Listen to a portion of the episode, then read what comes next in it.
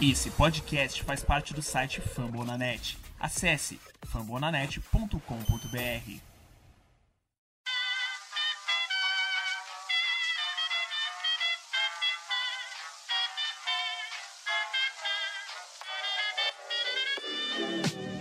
Mais uma rebatida forte. E ela tá fora daqui! Uau!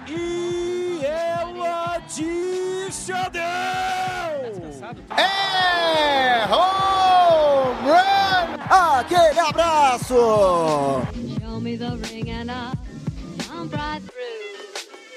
E aí galera do beisebol, tudo bem? Como é que vocês estão? A partir de agora, episódio 71 do meu, do seu, do nosso Rebatida Podcast, o podcast oficial para falar das coisas da MLB aqui na plataforma Fumble na Net.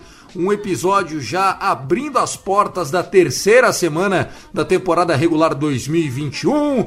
O mês já abriu com as suas peripécias. Já tivemos dois no-hitters esse ano, quem diria, hein? Isso porque a gente já estava avisando. Estão mexendo nas bolinhas. Olha, estão mexendo nas bolinhas, parece que tá dando jeito. As bolas não estão viajando, estão ficando curtas, muito flyout acontecendo e com isso as eliminações vão empilhando. Nesse episódio de hoje, nós vamos falar sobre a série Dodgers e Padres que aconteceu nesse final de semana. Vamos falar desse início tenebroso do Yankees. Vamos falar, claro, do Rondon, né, com o seu no-hitter, o Jack Robinson Day que aconteceu na semana passada. Vamos fazer uma previsão das séries que estão por vir, as lesões de alguns jogadores e é claro, né, nós vamos também ter um espacinho para falar no final do Fantasy, para você que gosta de Fantasy. Jed Lowry virando o top pickup no free agent. Parece que eu tô voltando no tempo, mas não tem nada disso. O episódio só tá começando. Hoje nós teremos uma estreia aqui no Rebatida Podcast, pelo menos uma estreia aqui no trampo que a gente faz toda segunda-feira. Estamos gravando esse episódio no dia 19 de abril. Eu sou o Thiago Cordeiro, o arroba Cast Dodgers. Ao meu lado, Tássio Falcão, o Texas Rangers Bra, né? Do Texas Rangers, do Lonely Rangers. E o Guilherme Silva, o jovem Guilherme Silva, o nosso mascotinho Guilherme Silva, o Angels Cast BR. Sim, temos estreia na plataforma Fumble na Net, três novos podcasts estreando na família de beisebol. Nós temos o Los Angeles Angels, o Seattle Mariners e o Minnesota Twins, três podcasts novos na área. Primeiro, dando as boas-vindas para você, Tassio. Mais um no-hitter, o segundo em duas semanas. Tá ficando boa a história de ser pitcher na MLB. Seja bem-vindo, Tassio. Fala, Thiago. Fala, ouvinte do Rebateira Podcast. Alô, Gui, que tá com a gente hoje nessa semana. Mano, o negócio tá ficando tenso, hein? Tá a cada dia. E foram dois no-hitters em 14 dias de temporada regular. Eu acho que isso nunca aconteceu na história da MLB, mas é uma coisa que tá acontecendo. Tem swing que, que você a home run não vai, a bola às vezes voa muito, às vezes voa pouco. Tá uma loucura essa temporada da MLB, que tá cada vez melhor. Acho que é um dos inícios mais é, elegantes, né, que eu já vi, porque tem muita coisa boa que tá acontecendo nessas três semanas. Exatamente, muita gente jogando bem, alguns candidatos já a Young aparecendo, alguns famosos que a gente já vai saber, como o caso do Clayton Kershaw e um início espetacular no ano, mas também novidades como o John Means do Baltimore Orioles com ERA de 1.5, invicto até agora. E ó, ser pitcher invicto com o Orioles não é fácil. E nós temos também o Guilherme Silva, o arroba AngelsCastBR. Não estranha a voz do rapaz, é um adolescente, só que é quase que um, um trabalho infantil, mas tá vindo aqui de boa para dar boas-vindas pra gente. Tudo bem, Gui? Seja bem-vindo ao Rebatida. Fala, Thiago, tudo certo? Obrigado aí. Realmente foi uma loucura essa semana com esses no-hitters, com essa performance do John Means, com o Baltimore ainda por cima. Então vamos lá, vamos falar disso aí. Legal, então é isso, pessoal. A gente chega na coordenação do nosso querido Danilo. O Danilo, que é o nosso CEO da plataforma Fumble na Net, e a edição na conta de Luke Zanganelli. Então, Luke, para começar, solta a vinheta.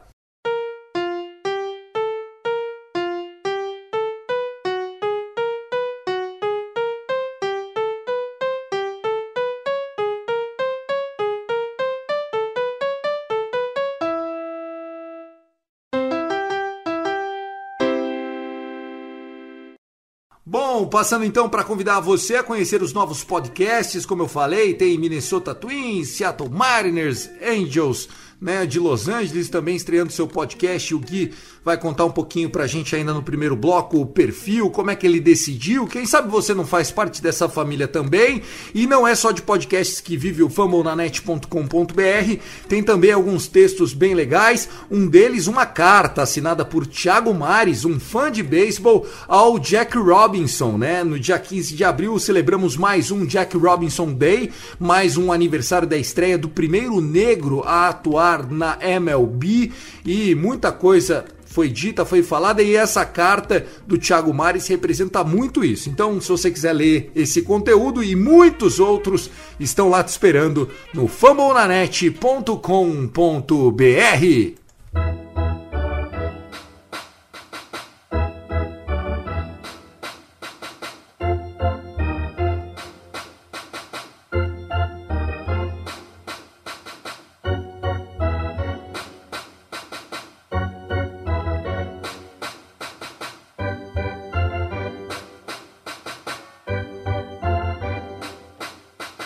Primeiro bloco do Rebatida Podcasts é para falar com você, viu, Gui? Você tem apenas 14 anos, com certeza vai melhorar e avançar muito, mas já estreou o seu episódio 1 do Angels. Conta um pouquinho como é que foi, você se colocou à disposição do Danilo, incentiva a galera aí que ainda não tem franquia nos nossos podcasts da família Fambonanet.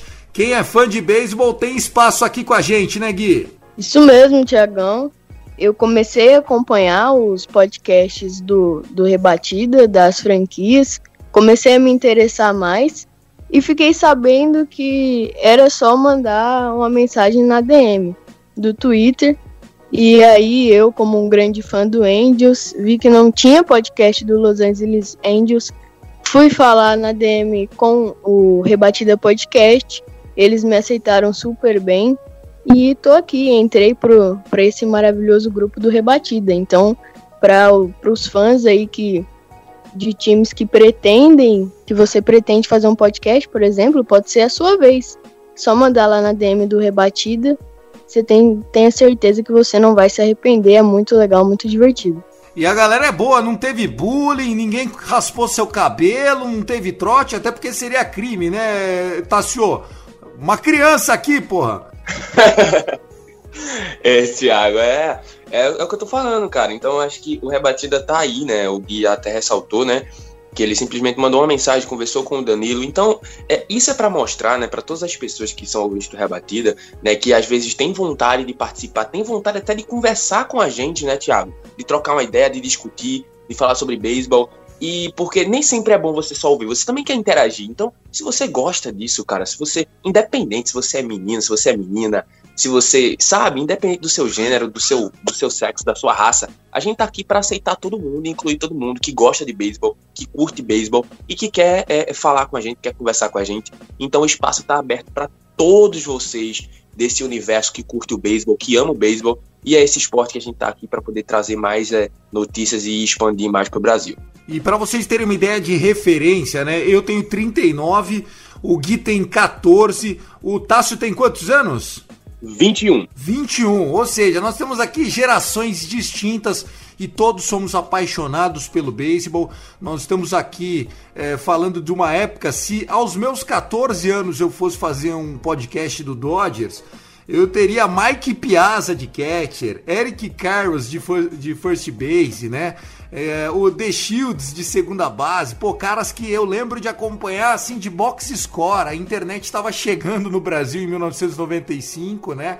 Então é muito legal a gente ver as gerações passando. E eu ia até fazer uma alusão, né? Quando eu tinha 14 anos, meu ídolo era o Beltré. Mas daí o Beltré, que depois fez carreira no Rangers, ele foi estrear no Dodgers em 98. Então eu já tinha 17. A gente já começa até a misturar um pouco das coisas com o passar do tempo.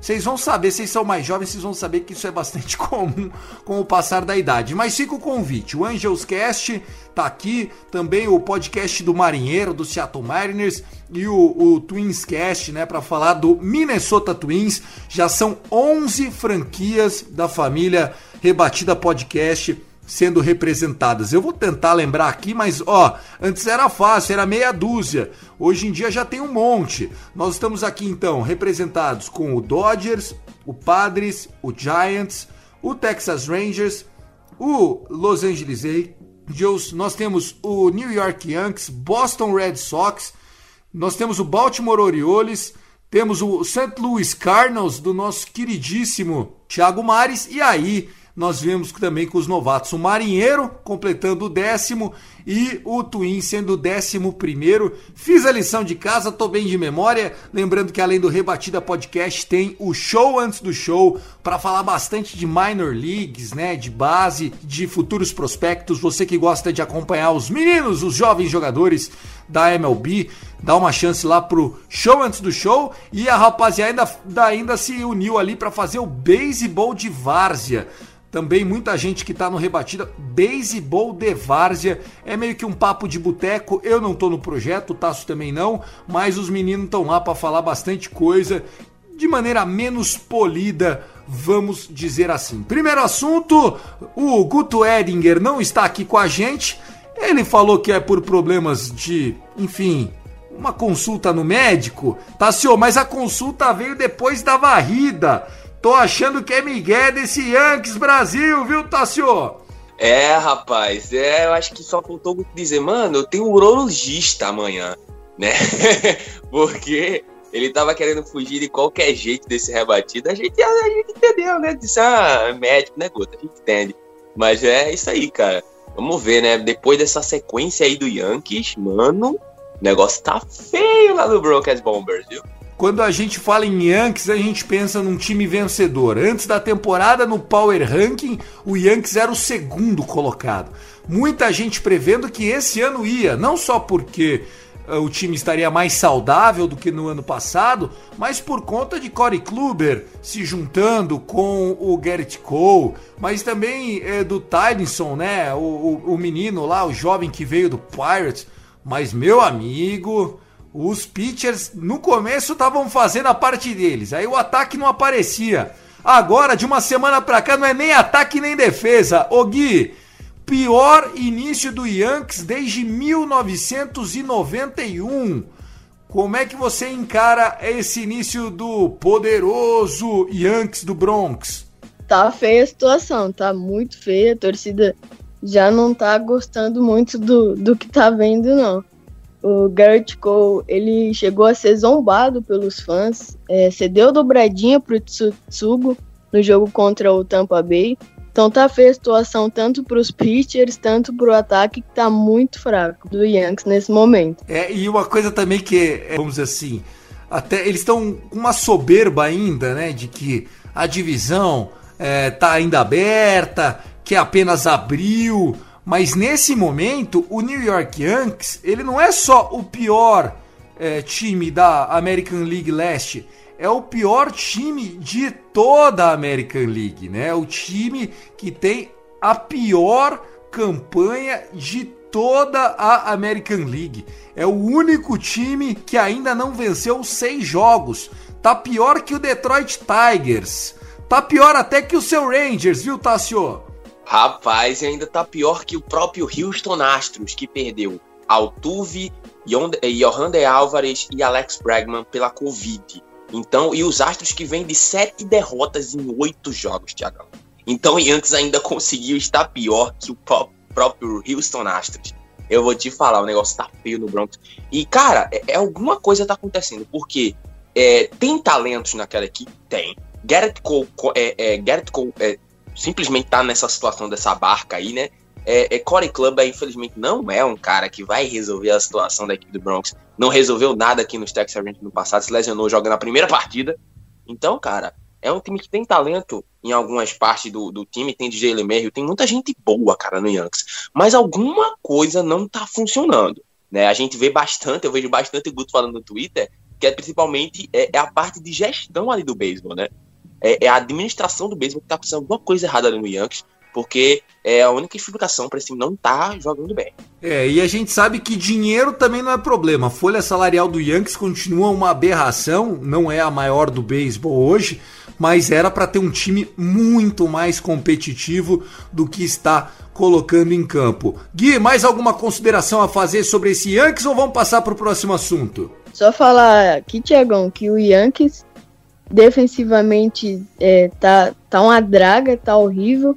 Principalmente o Torres, o Odor, o Rick, são jogadores que talvez se esperasse um pouco mais de nível Yankees, estão muito abaixo. Até no ataque também estão muito abaixo, principalmente o Gleyber Torres, está com a média muito baixa. Então, realmente a coisa tá feia lá no Bronx. Ah, feio. E, e, a gente, como é que é aquele meme, Tassio? Eu fico muito triste com uma notícia dessa. É fogos, viu, cara? é, eu e gosto. daquele meme do Atlético lá. Eu tô muito triste. Soltando fogos. Eu fico muito triste com uma notícia dessa. Bom, que fase. Vamos pro próximo assunto aqui da nossa pauta o Dodger se tornou o primeiro Defending World Series Champion, ou seja, o primeiro atual campeão a começar 11-2 nos primeiros 13 jogos da temporada. Né? Hoje o Dodgers está 13-3, né? Essa estatística ela foi antes da série contra o Padres, venceu dois jogos, perdeu um, né? Mas mostra que o Dodgers está quente, né? É a melhor campanha disparada da MLB. O Dodgers hoje que nos últimos 10 jogos venceu 8, né? E a, a, uma derrota foi para o Padres fora de casa. E a outra derrota foi para o Oakland Athletics, que nós vamos falar no segundo bloco foi, vamos dizer assim, o início da reação do ex, que só perdeu um dos últimos dez jogos, né? Depois de perder os primeiros sete jogos no ano, agora eles vêm de nove vitórias e uma derrota em dez jogos. É um time que está esquentando muito rápido, mostrando que a gente não pode descartar eles como a gente havia avaliado na primeira semana da temporada que começou, obviamente, muito mal. Falando do Dodgers, o Dodgers vem sofrendo com lesões, né? O Corey Bellinger tá fora por pelo menos 30 dias, tem uma fratura no, na perna, né? Uma, uma microfratura, é verdade, na perna. Mookie Betts perdendo algumas partidas. O Gavin Lux, que era o Hulk, que todo mundo apostava, sentiu um problema na mão, um sore thumb, né? Um dedo dolorido. E isso a gente sabe que para jogador de beisebol é muito sério, porque os dedos, né? Os wrists, eles demoram muito para cicatrizar, para ficar firme de novo, então tá perdendo jogos e mesmo assim, jogando com um outfield da Triple A Oklahoma, a gente sabe que o Dodgers está vencendo porque os seus arremessadores estão fazendo valer o salário, viu, Tassio? O pessoal gastou bastante em pitcher lá em Los Angeles, mas pelo menos está sofrendo pouca corrida. Assim, vou confessar que eu fui um dos bastante críticos, né? Do, do próprio Trevor Bauer, né? Que tá comendo a bola aí em Los Angeles. Eu até falei, ah, o Bauer não é isso tudo não, cara. Mas só que ele tá comendo a bola nesse começo de temporada, né? Há dúvidas, né? Há critérios, né? De que ele deve estar tá usando algumas substâncias legais, mas isso não vem ao caso que a gente conversou no rebatida passado. Mas olha, cara, é um começo muito bom dos Dodgers. A gente não esperava outra coisa além disso. Simplesmente foram, é, parece que foi sete jogos contra o Colorado Rocks, né? E venceu seis. Então, porque foi quatro, foi uma série de quatro jogos na primeira semana e uma série de três jogos nessa segunda. Então, foram seis vitórias em sete jogos contra o Colorado, passaram em cima, né? Agora teve esse final de semana essa série importantíssima contra o San Diego Padres, né? Que saíram na frente e venceram 2 a 1 um. Então isso com aquela e, e, no sábado vale ressaltar aquela defesa espetacular de Mookie Betts, né? Então parecia cara, até o Byron Buxton de tão rápido que ele foi, né? Nossa senhora, porque a bolinha tava muito rápida, irmão. Então foi por questão de, de me levo, nossa, foi tipo acho que um dedinho, uma unha ali, mano. Por causa de uma unha aquela bola não caiu no chão. Uma defesa espetacular do Mookie É um começo incrível dos Dodgers, né? E a gente não espera nada além disso. Você que tá do outro lado, na verdade de Anaheim, né? Uma cidade próxima ali de Los Angeles. Gui, você costuma assistir e acompanhar os resultados do Dodgers também? Qual a sua avaliação pro atual campeão da liga? Olha, acompanhar, na maioria das vezes eu costumo acompanhar, sim. E realmente essa defesa do Mookie Betts foi muito boa. E o lineup é completo, né? A gente já, já esperava um time completo, um lineup que entrega quando o ataque não faz, os pitchers seguram e, e, o time sempre consegue muito bem. É, o time do Dodgers que vem sofrendo um pouquinho com as lesões, como eu disse no início, né? E enfrentou o bom time do Padres. A série foi 2 a 1 para o Padres, mas poderia ser uma varrida do Dodgers e poderia também ser uma vitória na série do Padres, né? Tirando o jogo de sábado que foi 2 a 0, um jogo magro que terminou com essa defesaça do Mookie Betts, que se ele não faz a defesa, empataria o jogo e iria para o innings extras, né? O primeiro jogo, o San Diego teve duas vezes à frente do placar, né? Houve quatro trocas de placar de liderança. O San Diego passou na frente, o Dodgers empatou, o San Diego foi de novo, o Dodgers virou, o San Diego empatou e no innings extras acabou é, saindo só na 12 entrada das corridas né, do Dodgers para a vitória. O jogo desse domingo, é, o placar é 5 a 2 mas o jogo estava 2 a 2 até o oitavo inning. E aí o Corey Seager, MVP da World Series, teve um erro na eliminação, um out. E aí, quando você não elimina um time potente quanto o Padres, com dois eliminados, o estrago foi feito, três corridas anotadas aquilo que a gente falou, inclusive, com relação ao Yankees, né? O Yankees já está sofrendo para marcar pontos. Se a defesa começa a vacilar, piora ainda a situação. E foi o que aconteceu com o Dodgers. O Dodgers estava buscando a varrida, perdeu o jogo, mas segue aí com a liderança na divisão. Falando é, de playoffs, eu diria que o Dodgers é um daqueles times que a gente já pode colocar certa a nossa previsão que uma vaga já é deles. Está três jogos e meio à frente dos Giants e dos Padres, que são os segundos colocados aí empatados na divisão. Essa divisão, se o pessoal não olhar muito direito, vai virar um passeio. É, isso a gente até discutido até antes da temporada, né, que a chance dos Padres nesse ano, infelizmente, né, para a torcida dos Padres, né, infelizmente, é em busca desse, dessa vaga no wildcard, porque conseguir a divisão é, é muito difícil muito difícil. Acho que nem. Acho que possa, é, possivelmente toda vez que houver confrontos diretos, é, é, o Padres pode até vencer uma série e tal, mas eu acho que não vai conseguir varrer o, o Dodgers, então aí já não consegue diminuir consideravelmente a diferença de game backs, porque a gente sabe que para diminuir uma, uma, diferença de game backs, principalmente de 5, 3 jogos, você precisa varrer o seu adversário de divisão numa sequência. Então, isso possivelmente não vai acontecer. Não vejo o San Diego Padres conseguindo varrer os Dodgers durante a temporada, né? Que ainda faltam. É, é, jogaram três, né? Então ainda faltam 16 jogos, né? Então, cara, é, tem muita água para rolar, com certeza. Os Padres podem simplesmente conseguir dominar os Dodgers na sequência e os Dodgers começar a vacilar, mas é eu acho muito difícil com esse início eletrizante. E também até porque a gente pode falar isso sem sombra de dúvidas, que o Dodgers é o time de outro patamar ali na Liga Nacional. O outro patamar, acho que se os Dodgers estivessem na Liga Americana, teria mais dificuldade. Porque na Liga Americana o negócio é mais pega no fogo. Já na Nacional, irmão, só tem os padres ali para bater de frente. Tem mais ninguém. Concordo com você e vamos lá, vamos pro próximo assunto. Carlos Rondon. Carlos Rondon lançou o segundo no-hitter desse ano. A gente havia é, celebrado o no-hitter do Joe Musgrove, né? Jogando contra o Rangers lá no Texas. Desta vez, Carlos Rondon contra o Cleveland ex-Indians em casa. E olha que um no-hitter ali jogando em Chicago, muitas vezes ele é atraído pelo vento, né? Que é muito longo. Aquele American Park é, é, é bem é bem difícil para arremessadores, mas Carlos Rondon estava em dia. O jogo já começou com muitas corridas sofridas pelo time do Cleveland.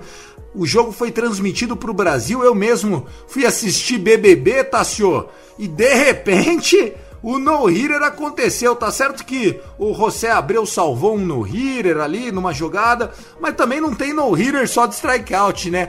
O no-hitter acontece justamente no dia que a defesa não tá dormindo, não deixa passar nada também. Olha, realmente, né? Eu também estava fazendo outras coisas. Na verdade, eu tinha acabado, tinha acabado de terminar o jogo dos Reds, eu estava fazendo o pós-game lá no Twitter, né? Fazendo as postagens de pós-game. Aí do nada eu vi, né, um comentário lá no Twitter, mano, o jogo do White Sox, eu, cara, o que tá acontecendo? Quando eu vejo lá, entrei no aplicativo da MLB Bet, vi que tava no Hitter, liguei a TV, nem sabia que o jogo tava sendo transmitido pro Brasil, né? Daí eu vi, cara, eu fui olhar, né? E, e, na verdade, né, a defesa do, do, do Chicago White Sox estava até salvando, mano. Né, o, o José Abreu na nona entrada fez uma eliminação sensacional, um negócio milimétrico aqui. Foi que nem uma situação que aconteceu essa semana no jogo do Marlins e o San Francisco Giants nesse final de semana, que o, o, o é, Jesus Aguilar ele foi fazer uma eliminação rasteira, né? De, de, costume na primeira base, sendo que a bola bateu aqui no, na parte de cima da mão e subiu. Aí em seguida ele pega com uma mão, primeiro ainda do que o rebatedor pisar na base. Foi um bagulho milimétrico. A mesma coisa foi essa coisa do José, essa, essa eliminação do José Abreu. E na verdade o no acabou na nona entrada, é, o Perfect Game no caso, porque tinha um Perfect Game em ação na, até a nona entrada o Perfect Game estava em ação. E o Perfect Game foi perdido porque o, o, o, o Rondon ele jogou a bolinha no, no pé né, do, do Luplo. Era até o Luplo que estava no bastão no momento. Então o Rondon, o Rondon jogou a bola no, no, no pé do, do Luplo e acabou perdendo o Perfect Game, faltando somente duas eliminações, né? Era 8.1 IP de Perfect Game. Cara, imagine a frustração do rapaz. Ô Gui, você, o que, que você tem para dizer desse no-hitter? Lembrando que dos últimos quatro no-hitters da MLB, dois vieram lá do lado dos meias brancas de Chicago. Lembrando que nós tivemos o Lucas Giolito, né? Com o no-hitter ano passado, o Alex Mills do, do Cubs na oportunidade, agora o Joe Musgrove jogando pelo Padres e de novo voltando para Chicago a atuação maravilhosa de Carlos Rondon. Eu não dou muita bola desse, ah, foi quase um perfect game, porque no final ninguém se lembra, né? Ninguém vai se lembrar que ah, foi no 8.1 ou se foi no 1.2. Mas que é triste, é triste a gente ver jogos que quase são perfect games e hum, acabam não se concretizando. Cara, é realmente frustrante quando isso acontece. Em relação ao, ao Rondon, é curioso porque era nem para ele estar tá na MLB, né? Ele sofreu bastante com lesões, é, sofreu principalmente com a lesão no ombro. As bolas deles foram, as bolas dele perderam forças e para chegar nesse no hitter, nesse trabalho completo do White Sox, que foi bem na defesa, foi bem no ataque mas principalmente com esse no-hitter do Rondon, que é uma história curiosa. Ele, com suas limitações, nem era para estar na MLB direito, conseguiu um no-hitter, é coisa do, do destino, o cara tava endiabrado naquele dia. É, tem dia que o pitcher ajuda, tem dia que a defesa salva, e não tem muito como a gente prever, né? Lembrando que o Perfect Game, ele é muito, muito, muito raro, né? Ele acontece, enfim, em média a cada três anos acontece um Perfect Game, né? Lembrando que a, a liga ela é da década de 80 do século 19, ou seja, de 1880, e desde então até hoje, 140 anos depois, nós só tivemos 23 no, é, Perfect Games, né? 23 jogos perfeitos. Eu me lembro muito, né, de um, de um Perfect Game que até hoje ele, ele é bastante comemorado é, e celebrado, inclusive é, nos, no, nos, é, nos, naqueles é, melhores momentos da MLB TV. Eu lembro de acompanhar esse Perfect Game do Randy Johnson jogando pelo Diamondbacks em 2004. Eu já estava super acompanhando a MLB de todo dia e desde então eu me lembro bastante. Nós tivemos esse do Randy Johnson em 2004 depois, quase cinco anos é, sem um Perfect Game, aí só em 2009 o Mark Burler teve um Perfect Game, foi bem legal. Depois, no ano seguinte, o Dallas Brandon do Oakland Athletics conseguiu um Perfect Game, foi bastante celebrado porque ele na época era um jovem que a gente apostava bastante que ia para frente, acabou em nada. Aí a gente teve o Roy Halladay, esse com certeza Hall da Fama. Acho que ele só não é Hall da Fama porque ainda não entrou a vez dele, mas vai ganhar com certeza jogando pelo Phillies em 2010. Aí nós tivemos em 2012 dois Perfect Games no mesmo ano. Um um tal de Philip Humber do Chicago White Sox e o outro do Matt Cain, Matt Cain do Giants conseguiu. O Félix Hernandes, King Félix, foi o último perfect game jogando pelo Seattle Mariners. Foi um joguinho que acabou 1 a 0, aqueles perfect game Tassio de filme, e o Félix Hernandes conseguiu isso no dia 15 de agosto de 2012, ou seja, já estamos indo para oito anos e alguns meses do último perfect game da história da MLB. É, cara, realmente faz bastante tempo, né? Esse último do King Felix, né? E, cara, é realmente do jeito que a, a MLB está, né? Do jeito que o beisebol tá, eu acho que tá bastante, cada vez mais difícil e ao mesmo tempo, se o cara tiver um dia iluminado, disso acontecer, né? Ou não, porque a, tem todo esse esquema da bolinha e tal, isso, isso também é, é, é configura bastante para um, um no hero, um perfect game acontecer, né? Desempenho do, do time adversário, desempenho do pitcher que tá ali no momento, dele tá iluminado, das coisas acontecerem e de ter sorte, né? Tem isso também, né? Então, uma coisa é, é um para você entrar nesse grupo seleto de jogadores que conseguiram um perfect game, né? Nolan Ryan dos Rangers, que é histórico, tem um perfect game, né? Então, cara, é uma coisa histórica que dificilmente pode acontecer. E eu não, assim, pode ser que aconteça nessa temporada, do jeito que as coisas estão bizarras, mas acho que a oportunidade que a gente tem de ver um perfect game, eu acho que é nessa, porque do jeito que tá, dois no, dois no hitters em 14 dias, eu acho que a oportunidade de a gente ver um perfect game, eu acho que tá nessa temporada 2021, eu acho que essa vai ser a premiada. Tá aí, você falou do Nolan Ryan, tava procurando aqui, não tô achando, viu? Eu achei até um do, do California Angels aqui em 84, né? O California Angels que antes é, se chamava assim, depois virou Anaheim Angels e hoje é o Los Angeles Angels. Nunca saiu do mesmo lugar, né? É, o que eu achei do Texas Rangers aqui foi o Kenny Rogers. Kenny Rogers no dia 28 de julho de 1994 foi aí o último que, que eu vi, o único do Rangers, viu? Acho que o Nolan Ryan foi no hitter. É isso mesmo, confundi. É o Kenny, o, o Kenny Roger que fez o, o no hitter. Foi esse mesmo o em Perfect 94. Game, Kenny Rogers. É o Perfect Game e o, o Nolan Ryan conseguiu um no hitter. É isso mesmo. Tá, e lembrando que o único do Dodgers, da história do Dodgers, o único Perfect Game da nossa história foi do Left Arm of God, né? Também conhecido como Sandy Koufax por nós humanos Sandy Koufax, que tá vivo ainda, uh, cheio de história. Aliás, é, ele conseguiu isso em 1965, uma história legal para os amantes de beisebol.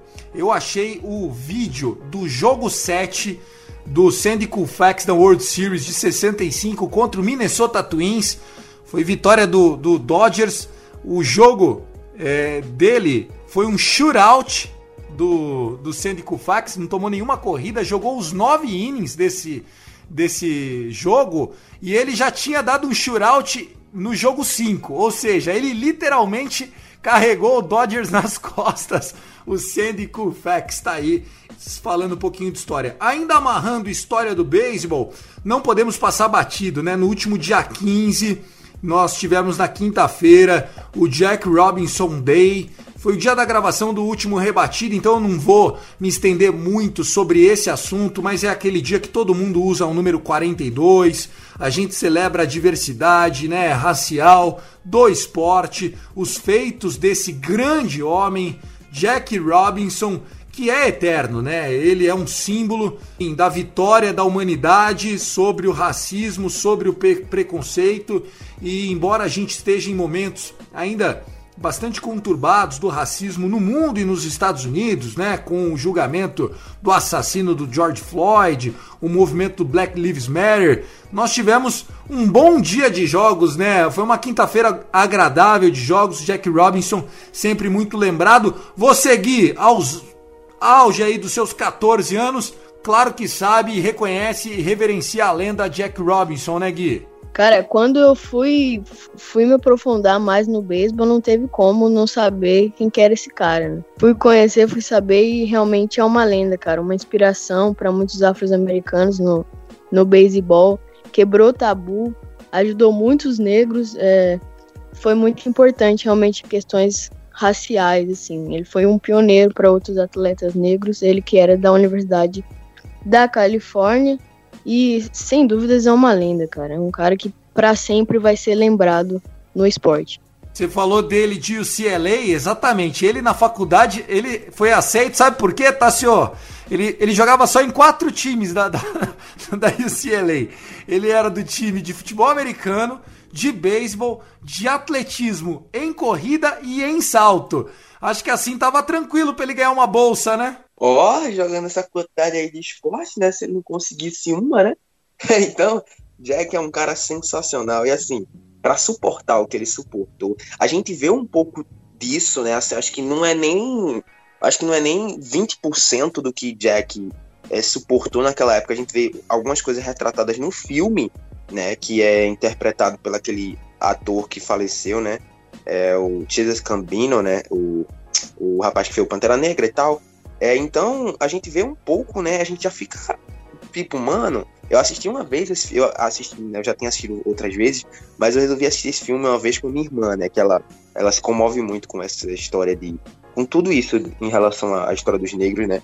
Porque mexe muito com ela. Então, tipo assim, ela viu. Quando ela viu o filme de Jack Robinson, ela chorou, mano. Com as cenas de algumas coisas que ele tinha que ouvir.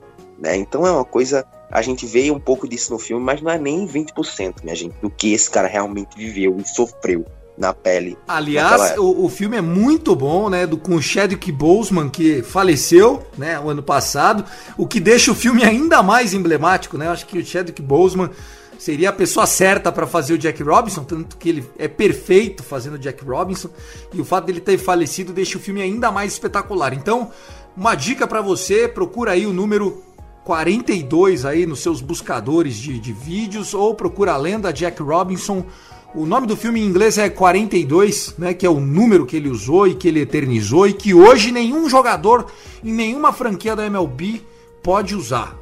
Tá aposentado em todos, todos os times. 99% deles por conta do Jack Robinson, mesmo ele não tendo jogado. E no Yankees, o 42 é aposentado porque um tal de Mariano Rivera resolveu usar o 42 quando era um menino, um, um tal de Mariano Rivera, para homenagear o Jack Robinson.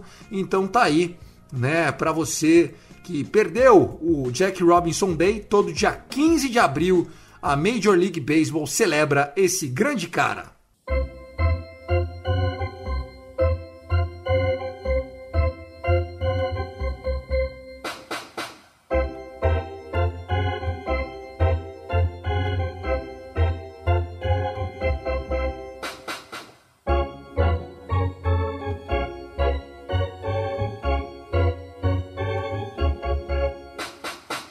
Começando o segundo bloco do seu, do meu, do nosso Rebatida Podcast, na edição de Luke Zanganelli, coordenação do Danilo. Lembrando que tem muita coisa para você durante a temporada no fumblenanet.com.br, a maior plataforma de podcasts de esportes americanos do país. E a gente está super feliz de estar entre os podcasts mais recomendados da plataforma. Dizem até que o Rebatida tá, tá chegando lá junto com o Fumble na net mesmo, que é o nosso paizão, o nosso pioneiro. Ô Tassinho, é a sua voz sexy que tá chamando a audiência, viu, meu? Será? Acho que não, não tem esse potencial todo. Mas olha, o Rebatida tá aí, hein? Tá quebrando paradigmas, né? E a gente sabe que nessa caminhada, né, faz mais de um ano que a gente tá já, né, muito rápido. Faz um ano já, ó. A gente já tá no episódio 71 do Rebatida. Então a gente tem muita história para contar. A gente, a gente fica feliz a cada dia, né? Com, é, é, eu, vejo, eu vejo também o, o, o, Instagram lá do Rebatida, eu tenho ele aqui. E eu vejo os comentários do pessoal, né? No, no, no, na, no DM, né? Muita gente feliz, muita gente gostando do que ouve, né? Da gente, dos nossos comentários aqui no Rebatida. Né, o empenho do pessoal, a gente tem uma liga, né? Esse ano a gente tem uma liga no Fantasy com ouvintes do Rebatida, né? A liga tá cheiona tem mais de. Tem 16 participantes. 16 então, times, é, é, é, liga de é, nego grande. É, a galera tá empenhada, a galera gosta, a galera curte, então a gente fica muito feliz, né, pelo retorno. E é só isso, a gente cada vez mais é, tá aqui para produzir esse tipo de conteúdo e a gente fica feliz pelo retorno do pessoal.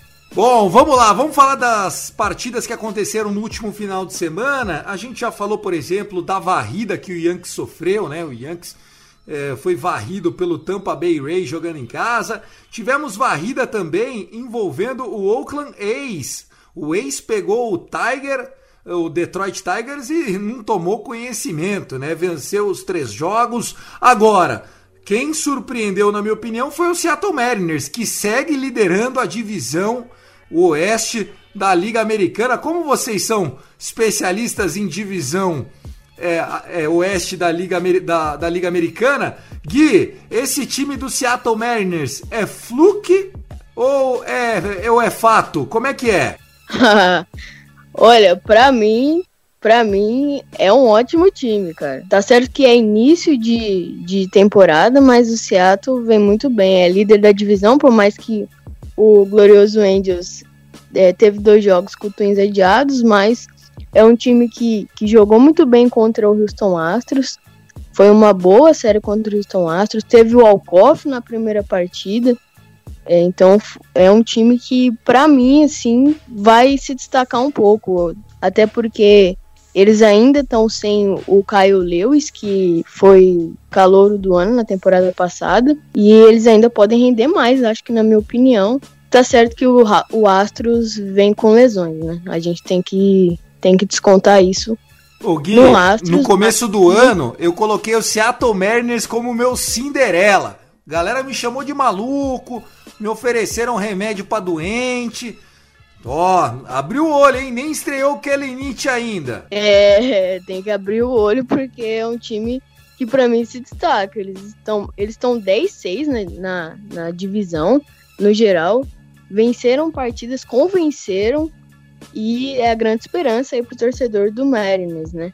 O Ty France também jogou muito, então vamos esperar mais desse time do Mariners. Você, tá assim, ó, avalia o Seattle Mariners e já passa qual é a sua série que chamou a atenção aí na MLB nesse último final de semana? Olha, os Mariners estão tendo um início de temporada divertidíssimo, né?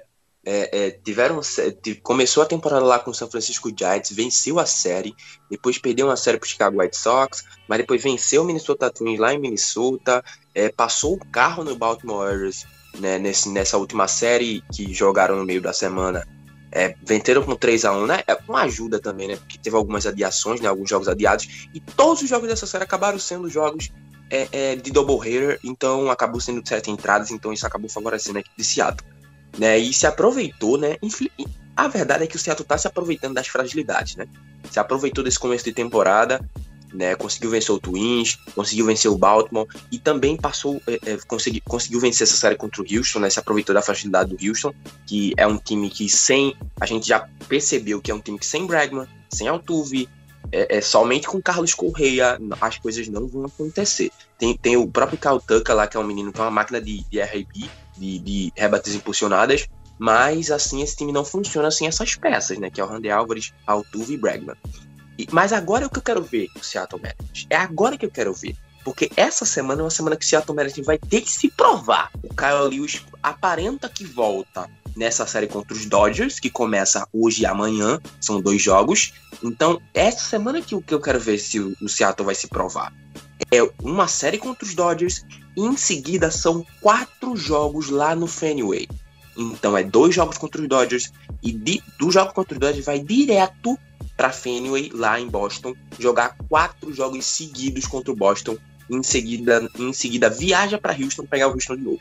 Então essa sequência eu quero ver como o Seattle Mariners vai se sair. Se o Seattle Mariners consegue vencer dois jogos contra o Boston e pelo menos vencer um contra o Dodgers, eu acho que esse time vai ser um time chatinho, hein? Porque não é possível que nessa sequência o time não, não se desbanque para baixo ou para cima, então é isso que a gente vai acabar descobrindo. E minha série de destaque nessa semana né, vai para a série entre Minnesota Twins e o Oakland Athletics, né, que o Minnesota Twins está tentando se reabilitar, né? Não, você vai falar Athletics... das séries da semana, então espera, vamos falar das que passaram. O, o dessas séries ah. que já foram agora no final de semana. Mais algum destaque para você, Tassio? Dessas séries do, do, do, final de semana, vai o destaque para o Dodgers e o San Diego Padres, que com certeza foi o que chamou mais hype, né? Que a MLB trabalhou mais essa semana no hype dessa série, que foi sensacional. Foi mesmo. Gui, você, para estrear aqui as suas análises, qual a série que você traz das que já ocorreram aqui para o nosso ouvinte do Rebatida 71? Ah, eu vou escolher. Das que já ocorreram, eu vou escolher a série do Mets contra o time do Colorado. É uma, é uma série que não teve tanto. Não falaram tanto, mas eu, eu achei interessante. Se eu não me engano, tiveram um jogo de, de doubleheader e tivemos boas atuações é, de montinho. Então esse é o jogo que eu, que eu destaco. Também vale lembrar que o, que o Lindor não tá tendo um, um bom aproveitamento, mas foi um bom jogo. Brandon Newman muito bem nas médias contra esse time de Colorado. E já aproveitar e destacar esse Meds aí, que, que, na minha opinião, vem muito forte. É, eles começaram com um problema, né, por conta do Covid no Washington Nationals, eles estão atrasados, porém, realmente, como você falou, o DeGrom, inclusive, conseguiu um feito esse final de semana espetacular, né? Ele conseguiu nove strikeouts consecutivos e igualou a segunda maior marca da história do beisebol. Uh, o recorde é de 10 strikeouts seguidos, né? E ele conseguiu 9. Foram 14 strikeouts ao total. Ele teve três corridas, mas nenhuma delas contou para o IAREI. Foi foi falha da zaga, né? Foi erros da defesa. Imagina a raiva do Degrom tomando IAREI, tomando corrida com, com, a, com a defesa não colaborando.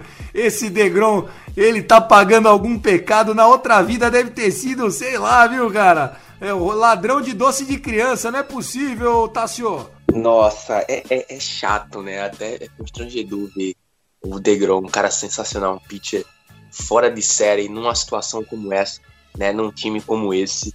Eu acho que eu até falaria, pô, Degrom, pega esse avião aí vai para ali papel. Não, pega um, pega um, um, ônibus, né, e vai embora lá pro Phillies. Vai jogar lá com o Aranola. Aranola que nesse final de semana fez um, um, um complete game, né, pra cima do, do St. Louis Cardinals, né. De vez em quando a gente vê umas partidas é, é, acima da média do Aranola, né, que às vezes nem é tão lembrado, mas é um pitcher muito regular. Então, cara, é complicado pro Degrom.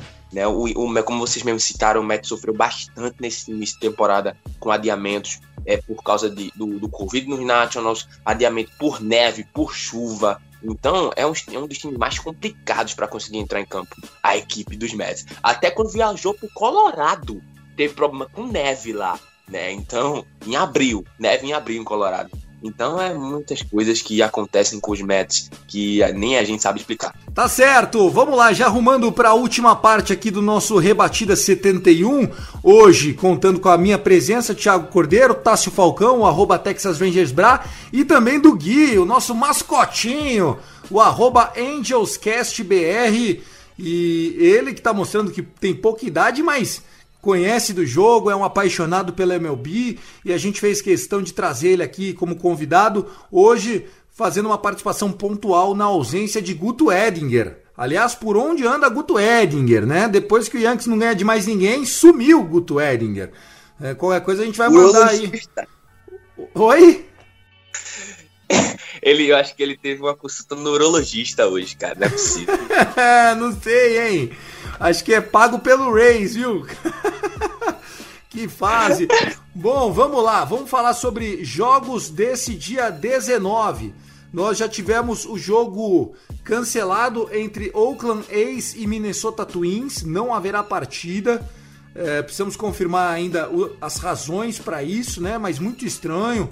Jogo na Califórnia normalmente não chove tanto assim lá para se é, com tanta antecedência já cancelar um jogo. Se alguém souber o que aconteceu aí com esse jogo do Athletics contra o Twins, já tem bola rolando no jogo entre Boston Red Sox e Chicago White Sox. O, o Chicago White Sox vai ganhando, é uma double header. Teremos dois jogos hoje entre os meias vermelhas de Boston contra os meias brancas de Chicago, né? O, é o clássico Sosox e a gente fica aí é, para avaliar o que está acontecendo. As séries de destaque aqui, eu diria que nessa semana tem bons confrontos para acontecerem e algumas decisões para serem tomadas. Por exemplo, uma série que eu estou olhando atentamente aqui, da, do lado da Liga Nacional, é, com todo respeito aos torcedores da Liga Americana, eu costumo a reparar mais nos jogos da Liga Nacional. Eu destacaria aqui o confronto que tem entre o St. Louis Cardinals e o Washington Nationals. Porém, um outro jogo interessantíssimo para esse início de semana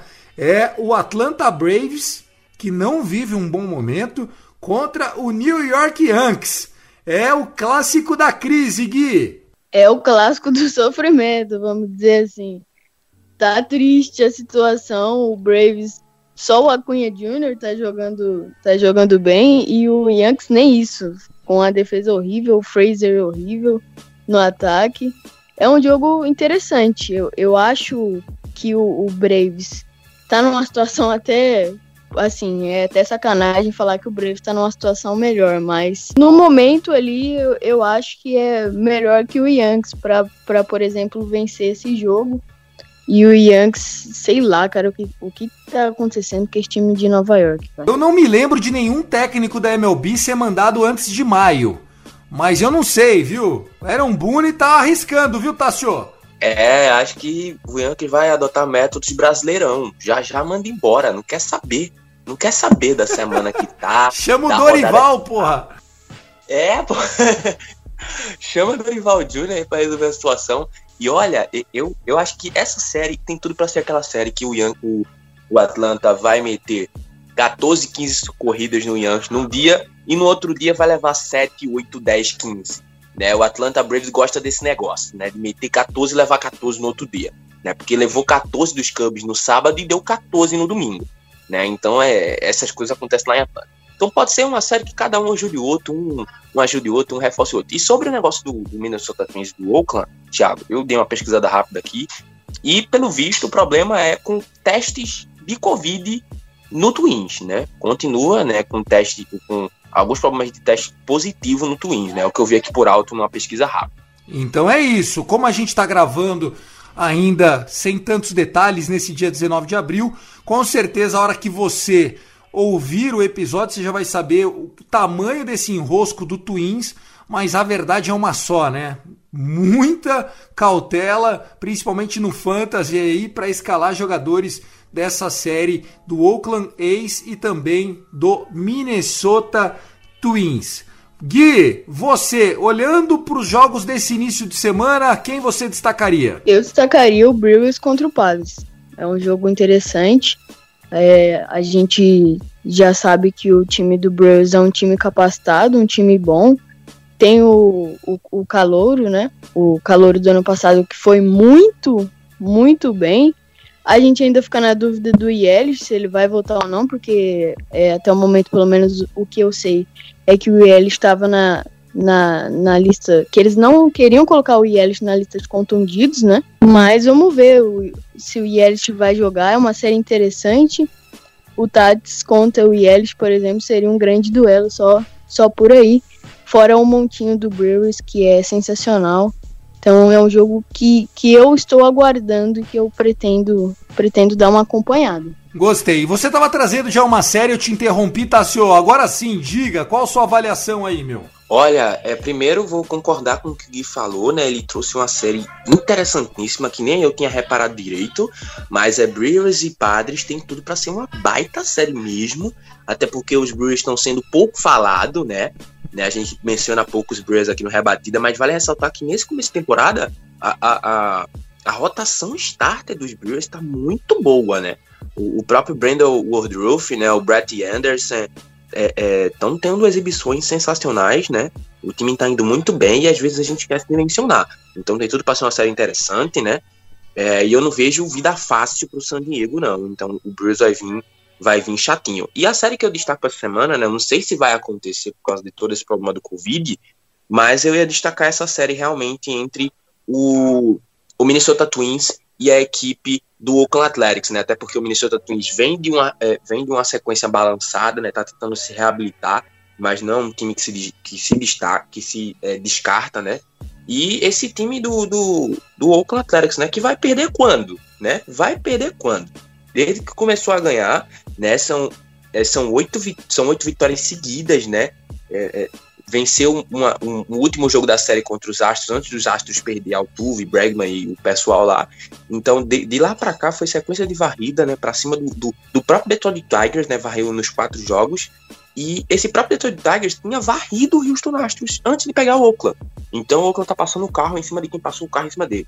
Né? Então, é, é, fora essa série, é, eu quero ver bastante essa série entre o Miami Marlins e o Baltimore Orioles, né? O Baltimore Orioles que vem em final de semana muito forte contra os Rangers, né? Não vendeu de graça essa última essa última essa esse último jogo no domingo contra os Rangers, teve que buscar nas entradas extras, e o Marlins, que vem jogando bem, vem dando trabalho, né? Então essa série para mim também é bastante interessante, né? Entre esses dois times, que são dois times que é, é, sempre são colocados muito para trás, mas é uma série que vai ser bastante divertida. Diversão é tudo que a gente gostaria, né? Falando agora um pouquinho das lesões, tivemos Ronald Acunha Jr., ele que tá numa lista aí espetacular de início de temporada, né? O primeiro jogador desde o Cody Bellinger em 2019 e o quinto da história da MLB nos primeiros 16 jogos ter 5 home runs, mais de 10 RBIs e rebatendo por mais de 400 de average.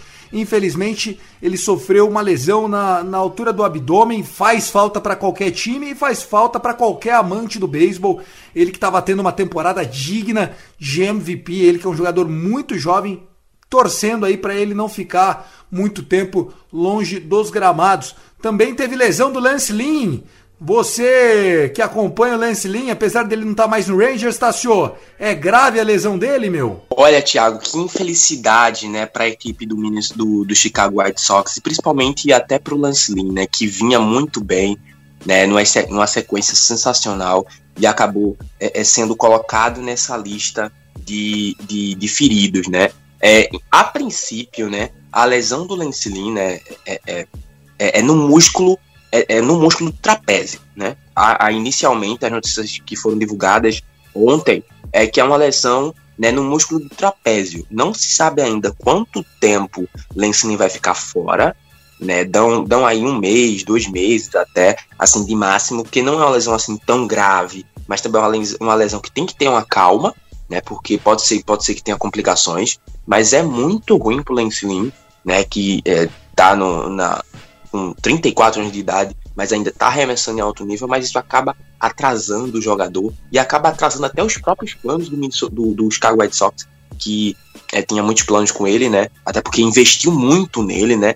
Deu um dos melhores prospectos de arremessadores para o Texas Rangers em troca do Lance Lynn, que é o próprio Danny Dunny, que está tendo uma atuação sensacional. Esse menino é muito bom, né? O, o Chicago White Sox se desfez de um atleta como o Danny Dunny, que vai ser um dos grandes arremessadores da MLB no daqui para frente, em troca do Lance Lynn para poder competir mais rapidamente, né? Mas é uma infelicidade. Eu espero que eu torço muito pelo Lance Lynn, é um jogador que eu tenho um carinho enorme, né? Eu torço muito para que ele se recupere, se recupere rápido e volte a atuar.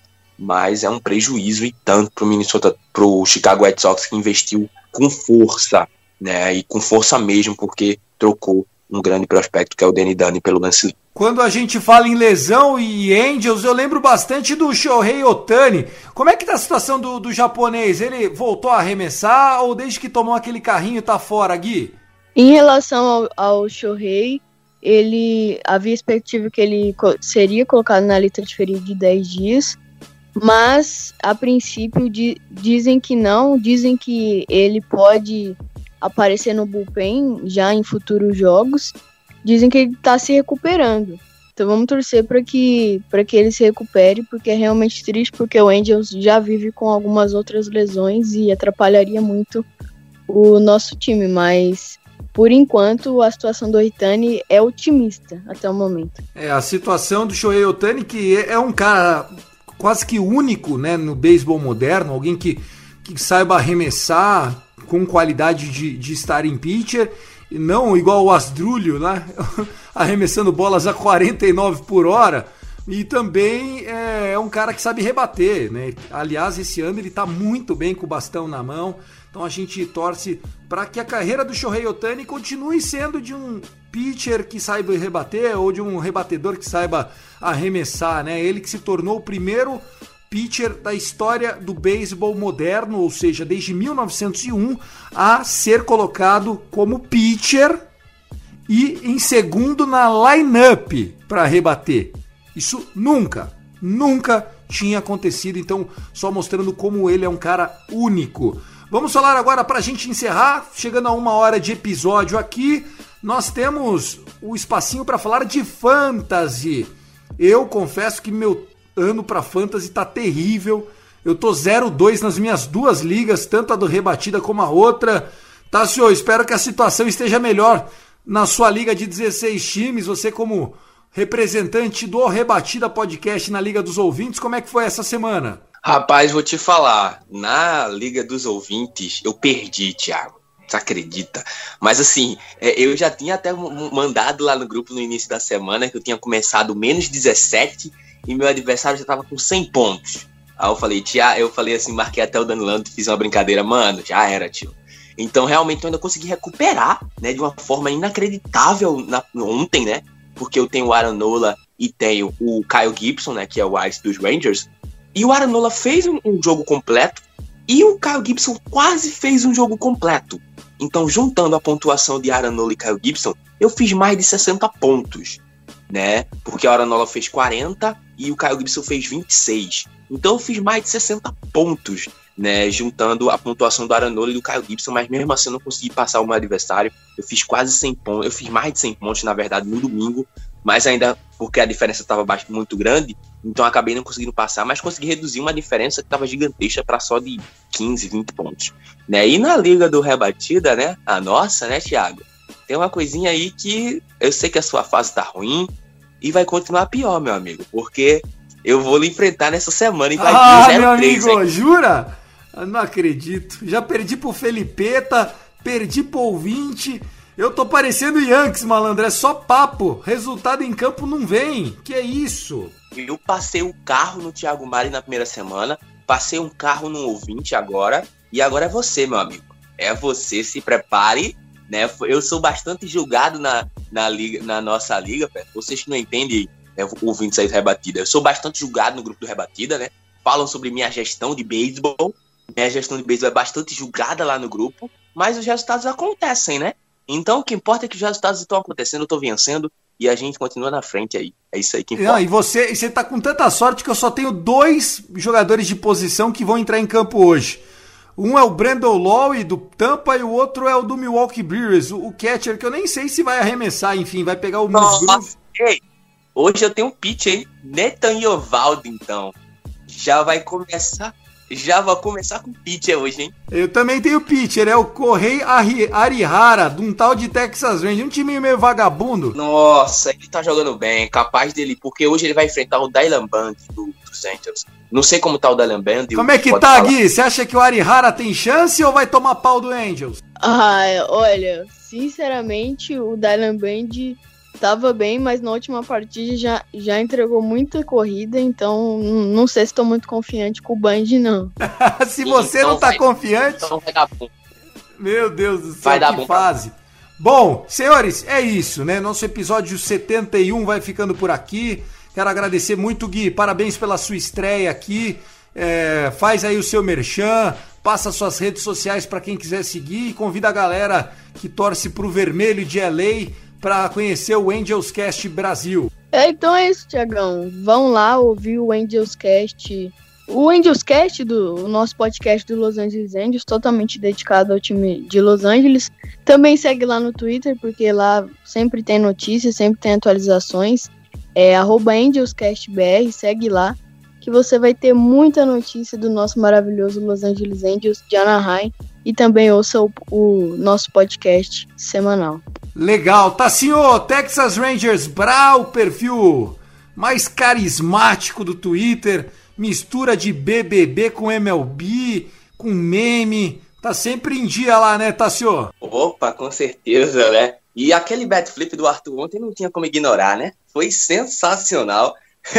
então, cara, estamos aqui mais um Rebatida, chegando ao fim. Obrigado aí, Thiago, obrigado, Gui. Foi um episódio sensacional de hoje, curti bastante. Né? Eu fico feliz pelo Gui tá começando essa trajetória aqui na família do Rebatida Podcast no Fambonanet. Né? Eu queria ter essa dedicação. Com 14 anos, já curti beisebol, porque aí eu teria aprendido muito mais. Né? Então, certeza, Gui, isso é para você. É, é, é, é, muito bom da sua parte, nessa idade, com 14 anos, já ser interessado no beisebol. Eu queria que nessa idade eu fosse interessado, porque eu já teria conhecido muito mais coisas sobre o beisebol e muito mais coisas sobre os majors, né? Comecei um pouco tarde, já com 17, 18 por aí. Então acabei não pegando bastante dessa coisa, mas você tem muita coisa para aprender aí e fico feliz pela sua estreia no Rebatida é, também no Fambonanet. Então é isso, pessoal. Me sigam lá no Twitter, arroba Texas Rangers Bra, né? Tem muito da Lone Rangers novo aí. Eu comecei a produzir bastante, né?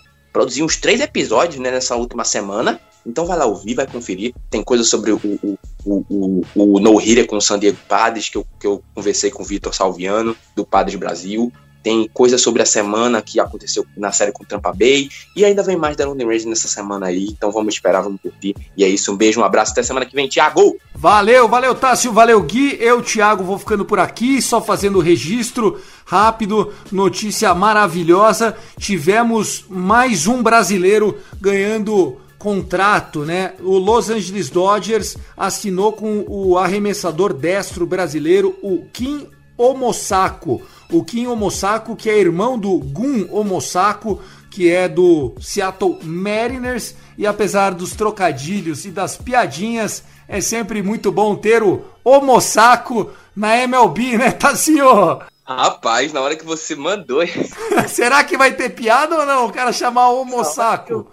O nome do rapaz, eu fiquei, putz, cara, assim, ninguém vai levar isso em consideração lá. Mas aqui não tem como não levar em consideração esse homo saco, mas em todo respeito ao cidadão, que ele tenha uma trajetória na Major League Baseball e a gente não consegue segurar a risada, né? A gente não é. Sem dúvida, eu imagino isso aqui na transmissão brasileira. Olha, grande partida do brasileiro Homo Saco. Puta merda, ferrou. Bom, é isso. Agradecer aqui a Luke Zanganelli pela edição, o Super Danilo Batista, o nosso Danidio, CEO do nosso Fumble na Net. Tem muito podcast chegando toda semana com muito podcast legal. E se você quer fazer como Gui, estrear aqui também, tendo seu podcast de franquia, manda uma DM lá no Twitter, arroba Rebatida Podcast. Um forte abraço, fiquem com Deus e até a semana que vem. Até mais, tchau, tchau.